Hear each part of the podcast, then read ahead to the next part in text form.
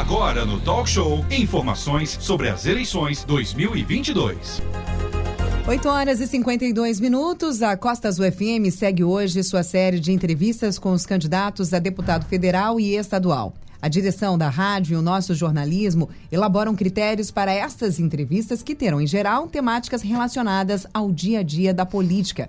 Entre os critérios para esta série estão serem entrevistados todos os candidatos com domicílio eleitoral na área de cobertura da Rádio Costa Azul FM, Rio Claro, Paraty, Angra dos Reis e Mangaratiba. Sim, Aline, e serão entrevistados todos com mandato, se tiverem obtido aqui na nossa região de Angra dos Reis, na eleição de 2018, pelo menos 2% dos votos válidos aí. E isso, a gente lembra que a sede da Rádio Costa Azul fica em Angra dos Reis.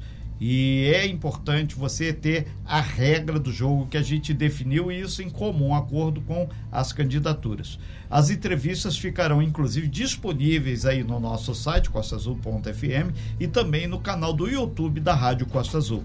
Já passaram aqui pela bancada do Talk Show Timóteo Cavalcante, que é candidato a deputado federal, Greg Duarte, candidato a deputado estadual. Inclusive, o material feito jornalístico sobre essas candidaturas já estão disponíveis lá. Hoje, a entrevista será com o empresário e candidato a deputado federal, Charbel Capaz. Charbel Capaz já está presente aqui e você já pode também, através do YouTube, acessar essa entrevista. Valente. Charbel Capaz é angrense, pai de quatro filhos. Começou a trabalhar com oito anos de idade. É administrador de empresas e empreendedor desde 1989. Foi secretário municipal em Angra dos Reis e tem experiência em gestão pública e privada. Com seu projeto de comunicação, promove Angra dos Reis e a Costa Verde em todo o mundo há mais de 20 anos.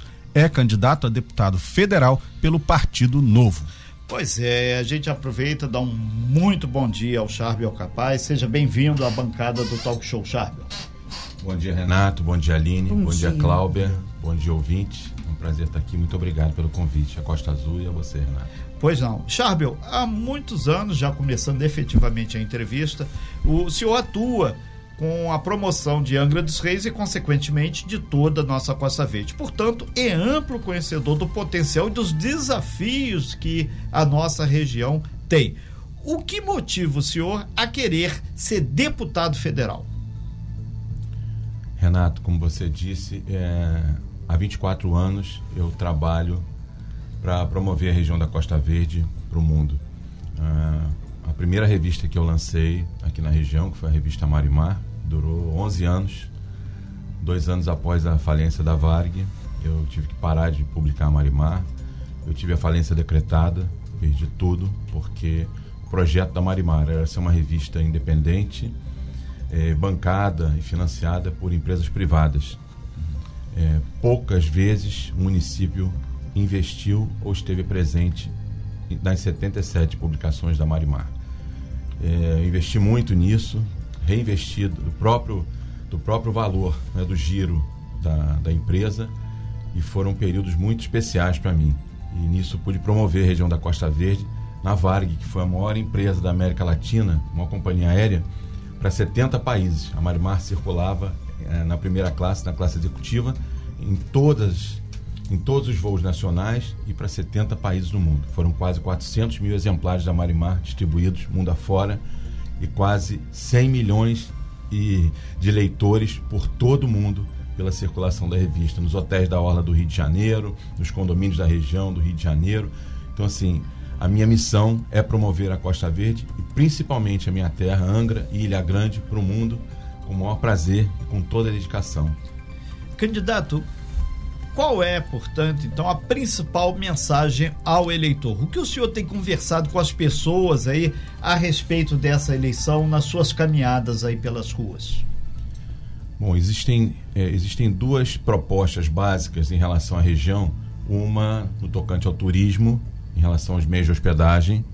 Eu tenho uma ligação muito forte com os meios de hospedagem da região. Aliás, a Marimar foi lançada para isso, para unir pela primeira vez Angra, Mangaratiba e Paraty e também a área náutica.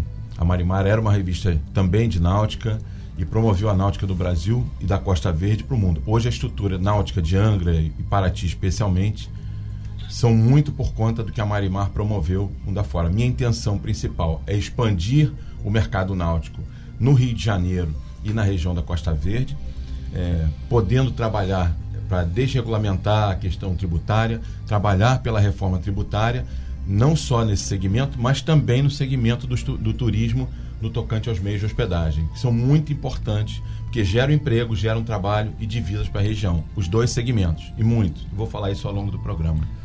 Nós estamos ao vivo aqui com Charbel Capaz, na série especial com os candidatos aí nas eleições de 2022. Charbel Capaz, candidato a deputado federal. Valente. Charbel, eu também já te conheço há muitos anos, né? Eu sei que a sua trajetória é marcada pela atuação fortemente na iniciativa privada, nessa interação que você tem com os empreendedores privados. Aliás, o Partido Novo, né, atraiu para si pessoas com esse perfil, né? Pessoas que são empreendedores, são empresários, são de ramos diferentes, mas que convergiram em torno do Partido Novo. Qual a avaliação que o senhor faz do ambiente empresarial em Angra e na região? Pode se tratar em relação ao turismo, mas em outros setores também. Quais são os desafios que esses empreendedores, empresários estão enfrentando na região? O principal é o excesso de carga tributária. A coisa, o que é mais difícil no Brasil é empreender. Primeiro, pelo custo Brasil. Segundo, pela forma marginal como os empreendedores são tratados no Brasil há mais de cinco décadas. Os pequenos, micro e médio empresários no Brasil deveriam ser melhores tratados, principalmente porque são os, os grandes geradores de oportunidades. O Brasil é, infelizmente, é um país estatizado ainda e muitos municípios ainda tratam a questão do empreguismo na área pública simplesmente para não gerar oportunidade na área privada. Eu me preocupo muito com a minha região, falando um pouco daqui de Angra, eu tenho muita preocupação com os empreendedores e principalmente com os pagadores de impostos. Nós pagamos uma carga tributária bastante razoável no âmbito federal, no âmbito estadual bastante e no âmbito municipal. Nós precisamos de mais oportunidades na região, de talvez mais indústrias. O mercado náutico é um mercado que pode ser muito atraído pela região, por, porém, para que isso fosse é, possível, existe uma terceira questão que é o um impedimento para que esse mercado possa crescer no, aqui na região, principalmente no Brasil, mas aqui na região, falando no Rio de Janeiro. Para vocês terem uma ideia, a infraestrutura do mercado náutico na Europa e nos Estados Unidos representa 55% do segmento náutico. Aqui no Brasil é apenas 3%. O que é essa infraestrutura? São marinas, garagens náuticas e principalmente rampas para que as pessoas possam descer seus pequenos barcos, seu Sim. monotipo, ou até comprar um barco, um barco menor. Uma marina, por exemplo, de 300 vagas gera 700 postos de trabalho e um giro de 141 milhões de reais só aquela marina anualmente para a região. Com esse litoral que nós temos em Angra, que são 105 quilômetros, nós temos cerca de 18 marinas. Isso é muito pouco para o que a gente poderia ter. E nós poderíamos ter até em torno de 30 marinas. Você imagina, mais 12 marinas, a arrecadação que isso não traria para a região e a quantidade de postos de emprego que não, que não geraria para as pessoas. Você falou aí sobre carga tributária, eu vou falar nisso, mas você está falando de um empreendimento de alto padrão, né? É, marinas, embarcações. Angra dos Reis, não por acaso, é a cidade do litoral brasileiro que tem o maior número de embarcações de esporte e recreio registradas na Capitania dos Portos.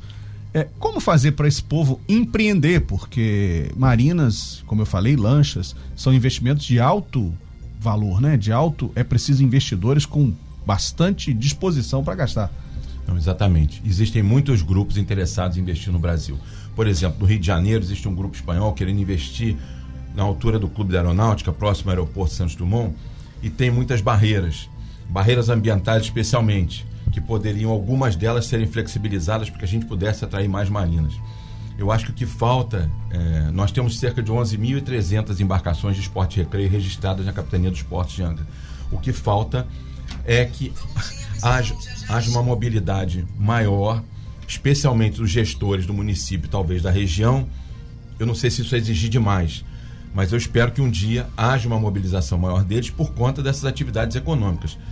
Há, existe é, a necessidade de um movimento municipal para isso? Existe bastante.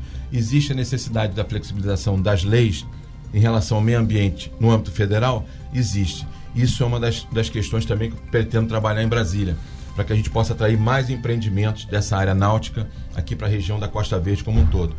Que, se não me engano, tem cerca de 220 quilômetros de extensão. da ponta de Mangaratiba até a ponta de Paraty. Angra são 105. Perfeito. E o estado do Rio de Janeiro inteiro, 840 quilômetros de extensão. Renato? O litoral.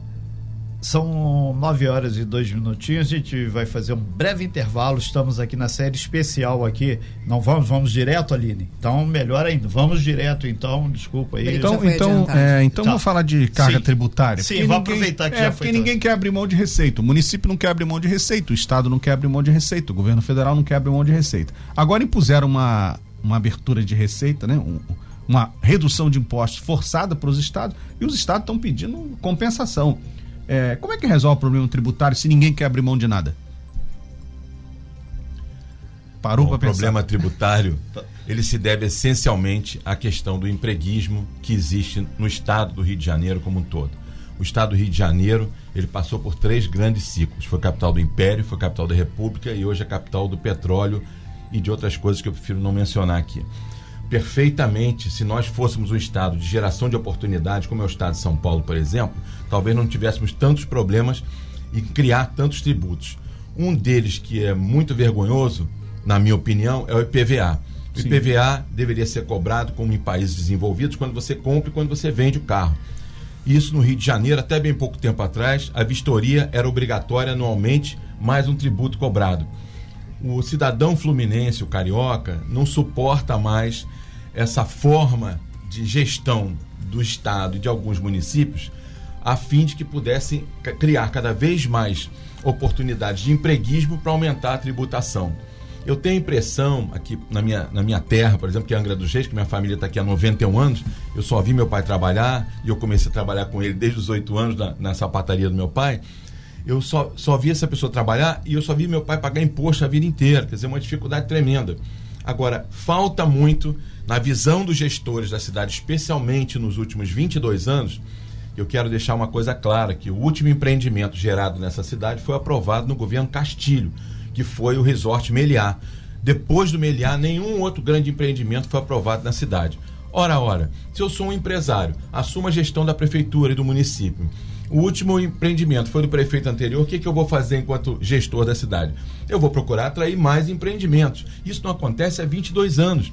Foi gerada uma máquina de empreguismo na cidade que, pelas minha- minhas contas, meus cálculos, aproximadamente 82 mil pessoas estão envolvidas nesse empreguismo, seja na prefeitura, na Câmara ou nas empresas que prestam serviço ao redor da prefeitura. Então, eu gostaria muito que a gente pudesse repensar esse modelo de gestão. Eu não sei se seria possível para os atuais gestores que estão com a máquina há 22 anos. Quero tirar um pouco o Arthur Escapim Jordão dessa máquina, porque para mim ele foi o único que ainda tentou buscar algumas soluções. Os outros foram todos iguais, é, como dizia o Brizola, farinha do mesmo saco, mas acho que falta um pouco de consciência, um pouco de elemento cognitivo e muito de amor à cidade. Acho que por isso é que a gente não consegue mais ter uma política desenvolvimentista na cidade de Angra e principalmente fomentadora de negócios e oportunidades. Esse é o principal problema que a gente tem tanto tributo no estado do Rio de Janeiro. Não é um estado de oportunidades, é um estado de empreguismo estatutário, infelizmente. É, nesse sentido, candidato, ainda na linha do desenvolvimento econômico, é, só colocou para o setor de marinas e setor náutico 3%. Porém, a gente sabe que o estado do Rio de Janeiro ele tem uma gama muito grande de pessoas que precisam de oportunidade, tem que ter a promoção de desenvolvimento econômico. Nesse sentido, quais são as suas ideias de uma forma macro para o estado do Rio de Janeiro? Bom, falando a nível estadual, não posso deixar de falar na indústria náutica de esporte e recreio. Essa indústria é, é extremamente importante, além da indústria do turismo de pernoite.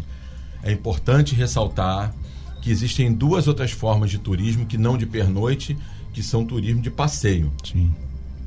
Primeiro o passeio que a pessoa vem aqui para a cidade, passa o dia, use, né? pega É. o barco, vai passear e retorna. O que ele deixa para o município? Quase nada. O segundo, que é danoso ao município, é a questão do turismo dos, dos cruzeiros marítimos. Esse é o pior. Primeiro, porque traz água de lastro. E você tem problemas ambientais porque essa água de lastro acaba provocando a criação do coral do sol, que mata, elimina o coral nativo da região. Segundo, que você não traz nenhum tipo de, de, de desenvolvimento, de emprego ou de renda no, no tocante ao turismo, com, comparado ao turismo de pernoite. E terceiro, o principal, dificilmente essas pessoas voltam é, para se hospedar na cidade. Eu percebo muito atualmente assim, a Turizangra, já havia até postagem do presidente da, da, da instituição, promovendo o Cruzeiro, dizendo que o Cruzeiro é uma solução. O Cruzeiro não é uma solução. A solução é investir, é apoiar os meios de hospedagem, são empresários que investem na região. E para o estado do Rio de Janeiro, a mesma coisa. Como eu disse, nós temos 840 quilômetros de litoral no estado do Rio de Janeiro. Isso é uma política federal? Sim. É, para você ter uma ideia, é, a Lei Geral do Turismo criou 333 instâncias governamentais é, de, é, é, do turismo. Até hoje, o Rio de Janeiro são 12, deveriam ser 12. Só tem duas criadas, da Costa do Sol e da Serra Verde, que é Petrópolis, Teresópolis, Guapimirim, etc. Nós não conseguimos fazer isso até hoje na região da Costa Verde. Acho que não há um entendimento, até conversei com o Clauber há uns, umas duas semanas atrás, não há um entendimento para que se forme esse GT aqui na região, porque esse GT ele pode fomentar uma série de investimentos e atrair muitos eventos. É, por isso que eu digo, há pouco conhecimento e nada do interesse dos gestores públicos em tentar fomentar isso, em tentar viabilizar esse GT aqui da região da Costa Verde. Se fosse interesse, talvez já tivessem resolvido. É, candidato, é, na verdade, é, o senhor vai estar trabalhando, caso tenha sucesso nesse projeto, lá em Brasília, portanto, longe aqui da Costa Verde. Como é que o senhor pretende, então, é, estimular, fazer esse intercâmbio para mudar de fato essas questões que o senhor pontuou com propriedade aqui e ficar mais próximo ao cidadão, à cidadã que reside aqui na Costa Verde, aqui no estado do Rio de Janeiro. E porque o senhor se propõe a representar todos do estado do Rio de Janeiro lá em Brasília. E o senhor tem centrado muita fala do senhor no nicho do turismo, da questão das marinas, por exemplo. Como é que o senhor pretende fazer esse lastro ser ampliado? Bom, Renato, é, como eu te falei, na questão do turismo existem as IGTs para serem criadas. Faltam 10 no estado do Rio de Janeiro inteiro. É, eu, eu, em Brasília, vou estar de portas abertas para receber os representantes dessas regiões, para tentar estimular essas regiões a criarem seus IGTs, especialmente a minha região, que não tem o IGT ainda formado. Né? Ainda falta um caminho para isso. E no tocante à, questão náutica, existem muitas regiões do estado do Rio de Janeiro que podem é, receber investimentos da indústria náutica. Para você ter um, uma, uma ideia, em 2007, a Marimar começou a, a, patrocinar um evento náutico na região de Santa Catarina, em Florianópolis. Nós fizemos a Náutica Fé. Naquele momento, o estado de Santa Catarina tinha acho que seis ou sete é, em, em, empresas que produziam barcos de esporte e recreio. O Rio de Janeiro nós tínhamos em torno de nove. Hoje, o estado de Santa Catarina tem 26 estaleiros e o estado do Rio de Janeiro tem quatro. Então, houve uma perda muito grande. Muitos empresários estão deixando o Rio de Janeiro e estão migrando para Minas Gerais, ou para São Paulo, ou até para a região sul do Brasil. O que precisa ser feito efetivamente, que eu posso fazer em Brasília? É trabalhar pela reforma tributária, é trabalhar para receber os empreendedores, as associações, os representantes do estado do Rio de Janeiro, especialmente da região, para que de alguma maneira possamos juntos encontrar soluções para isso. Estar aqui é um compromisso meu, pelo menos uma vez por mês, para estar com pessoas, com representantes e estimular essas pessoas para que elas possam ser empreendedores. Quem sabe instituições de ensino até não se mobilizem para isso, os próprios gestores públicos, quem sabe um dia eles se sensibilizem para essa importância, que a gente deixe de ser uma cidade tão estatizada e passe a ser uma, uma cidade promotora de oportunidades. Chárbio, é, existe uma quantidade muito grande de temas polêmicos em discussão no Congresso Nacional, inclusive essa legislatura é, empilhou problemas e, e temas polêmicos. Em alguns casos, os próximos deputados federais terão de se posicionar. Então, esse bloco de perguntas, é, o nosso tempo está curto, mas vamos tentar fazer aqui as principais. É, que contribuições os parlamentares do Novo e essa agenda né, é, privatista e, e, e, focada no empreendedorismo estão levando para o cenário nacional na sua avaliação? O Partido Novo é um partido novo, né, que surgiu após o impedimento da ex-presidente Dilma e está tentando né, capilarizar no Brasil. Que contribuições o Novo está dando para o Congresso Nacional? Bom, primeiro é o exemplo de ser contra a utilização de, de usar os impostos pagos pelos pagadores para financiar campanhas políticas. Isso é uma das coisas mais absurdas que a gente pode ver que o Novo trabalha contra isso há muito tempo.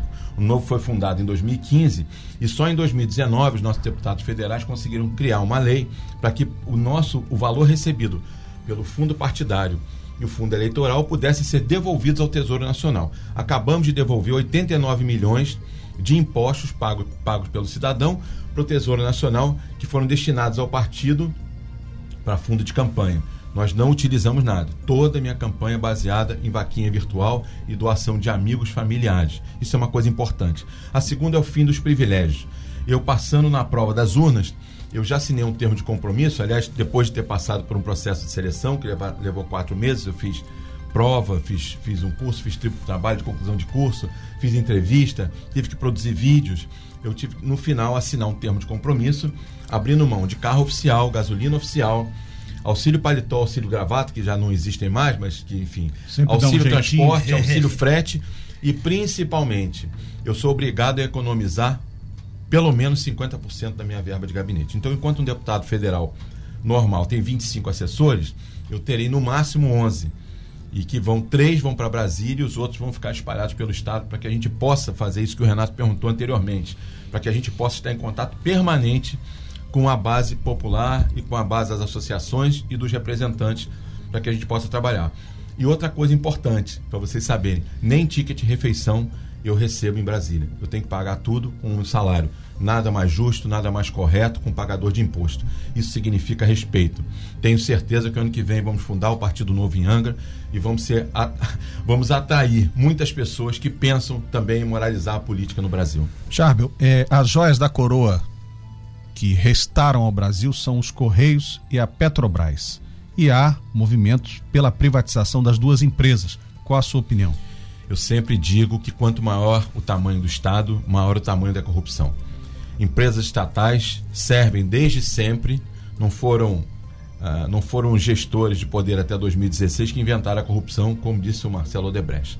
Mas eles aperfeiçoaram bastante. Eu não quero aqui ficar falando mal de, de, de, de estandarte político de ninguém.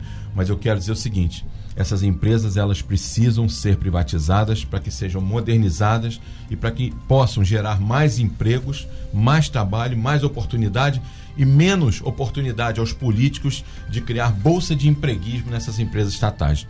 O Correio é uma empresa importante para o Brasil, é importante para as pessoas, mas ela precisa ser privatizada. E a Petrobras, modernamente, ela pode ser privatizada perfeitamente e pode, não precisa mais ser utilizada como cabide de emprego de políticos, seja do executivo, seja do executivo. Acho que já melhorou muito nos últimos quatro anos, mas nós precisamos melhorar ainda mais essa política nacional e se tivermos menos empresas estatais, certamente seremos um país de mais oportunidades, mais negócios e mais avanço no desenvolvimento econômico. Candidato, aproveitando o senhor, que o senhor falou do nosso país, nós, ainda no cenário político, nós temos cerca de 30 partidos aqui, cada um com a sua ideologia. Agora, o desejo de uma reforma política vive na discussão lá no Congresso, que envolve inclusive os senadores. O que o senhor pensa sobre a mudança nesse sistema político, baseado até que o partido do senhor, o novo, ele vem com novas propostas para arejar tudo isso? É. Uma coisa importante, é, não há como não fazer um comparativo. Eu até indico para as pessoas. É, tem um livro chamado Democracia na América, do Alex Tocqueville, que faz uma análise a respeito da estrutura é, social norte-americana, como foi fundada né, a partir da chegada dos Pilgrims.